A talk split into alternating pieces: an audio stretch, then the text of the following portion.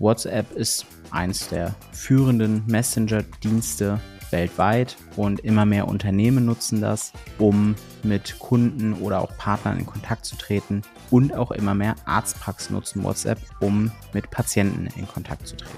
Doch dürfen wir das überhaupt? Gibt es da irgendwelche Vorgaben?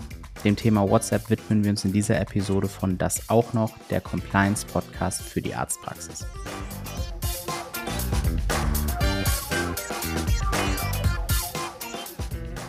Hi und hallo, ich bin Nico Frings, bin als externer Datenschutzbeauftragter tätig für die Opti Health Consulting GmbH und gebe euch heute ein paar Tipps und Tricks zu WhatsApp und der Nutzung in der Arztpraxis. Zuallererst müssen wir hier ein bisschen unterscheiden. WhatsApp für Unternehmen gibt es in drei verschiedenen Varianten. Das eine ist das ganz normale WhatsApp, was wir alle auch privat nutzen, was wir bei uns auf dem Handy haben und das mache ich ganz kurz und knapp, da kann ich sagen, das dürft ihr nicht nutzen. Ihr dürft nicht das ganz normale WhatsApp nutzen. Ihr müsst dafür eine der anderen Varianten nehmen und auch noch ein paar andere Sachen beachten. Eine der anderen Varianten ist WhatsApp Business. WhatsApp Business ist extra für Unternehmen geschaffen worden und ist dafür da, dass ihr mit Patienten in Kontakt treten könnt. Was gibt es hier jetzt aber zu beachten? Zum einen solltet ihr, oder nicht nur solltet, sondern müsst ihr ein extra Endgerät dafür anschaffen. Es muss also extra ein Gerät geben, ein Handy, ein Tablet, das nur für diesen WhatsApp-Kontakt mit dem Patienten da ist. Und es sollten keine Kontakte darauf gespeichert sein, sowie die automatische Kontaktsynchronisation ausgestaltet sein. Habt ihr die nicht ausgestellt, werden nämlich automatisch Daten an WhatsApp übermittelt von eurem kompletten Kontaktbuch. WhatsApp gibt an, dass jeder Chat, jede Nachricht Ende zu Ende verschlüsselt ist, so wie es von der DSGVO auch gefordert ist. Das ist auch super. Das ähm, spricht also dafür. Was allerdings ähm, dann wieder problematisch ist, warum die DSGVO WhatsApp so hart einschränkt, sind die Metadaten. Es werden bei der Nutzung von WhatsApp Metadaten an WhatsApp gesendet. WhatsApp gehört dem ähm, Meta-Konzern, ehemals Facebook, an und hat damit seinen Firmenstandort außerhalb der EU in den USA.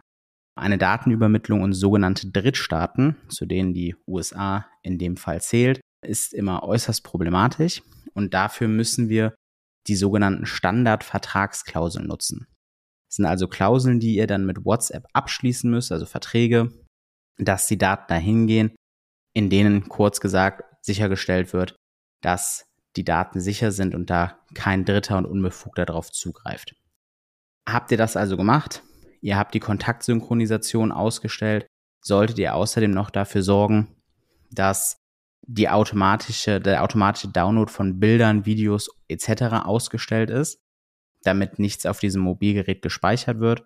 Und was e-, extrem wichtig ist, entweder ihr tretet nur in Kontakt mit dem Patienten, der in Kontakt mit euch getreten ist. Das heißt, ihr habt auf, auf der Internetseite eure WhatsApp-Nummer veröffentlicht und er schreibt euch an. Das sieht man dann als stillschweigende Einwilligung, weil er ist ja mit euch in Kontakt getreten. Oder ihr holt euch wirklich eine schriftliche Einwilligung, indem ihr den Patienten darüber aufklärt, was mit den Daten passiert und so weiter. Hier sei allerdings gesagt, das reine Angeben seiner Handynummer im Anamnesebogen oder ähnlichem reicht dafür nicht. Ihr braucht da wirklich eine Einwilligung, dass ihr den Patienten für Fall XYZ per WhatsApp kontaktieren dürft. Die dritte Möglichkeit und sicherlich auch die beste Möglichkeit, aber auch, ich bin mir sicher, die teuerste Möglichkeit ist WhatsApp API.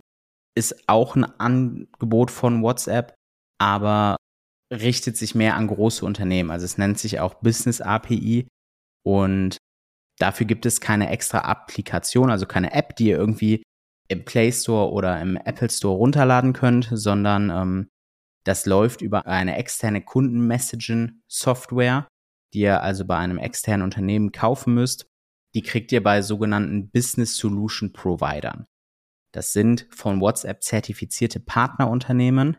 Die sollen dafür sorgen, dass ein seriöser Umgang mit der WhatsApp-Infrastruktur sichergestellt ist. Der Vorteil davon, ihr könnt euch dieses Partnerunternehmen selber aussuchen. und ähm, könnt dann natürlich ein Unternehmen nehmen, was den Hauptsitz in der EU hat oder auch und auch den Serverstandort in der EU hat. Das ähm, erleichtert euch natürlich hier einiges, weil die Daten dann nicht außerhalb der EU gelagert werden.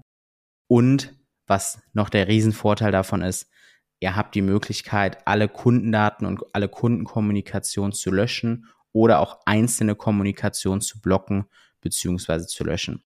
Ansonsten gelten hier natürlich die gleichen Vorgaben wie beim normalen WhatsApp-Business. Extra Endgerät dafür. Bei ähm, der Business API läuft das meistens sogar über den Computer. Da braucht ihr gar kein Handy, weil es ja keine Applikation gibt. Keine Kontaktsynchronisation und Standardvertragsklauseln mit WhatsApp. Ihr seht also, WhatsApp in der Praxis zu nutzen ist nicht so super einfach. Wenn ihr da noch Fragen zu habt, meldet euch gerne per E-Mail bei uns datenschutz.opdhc. Dann wünsche ich euch ja viel Spaß beim Umsetzen, viel Spaß beim Chatten mit eurem Patienten und am Ende bleibt mir nur noch zu sagen, liked und abonniert den Podcast, lasst einen Kommentar da, bewertet den und bis bald, euer Nico Frings.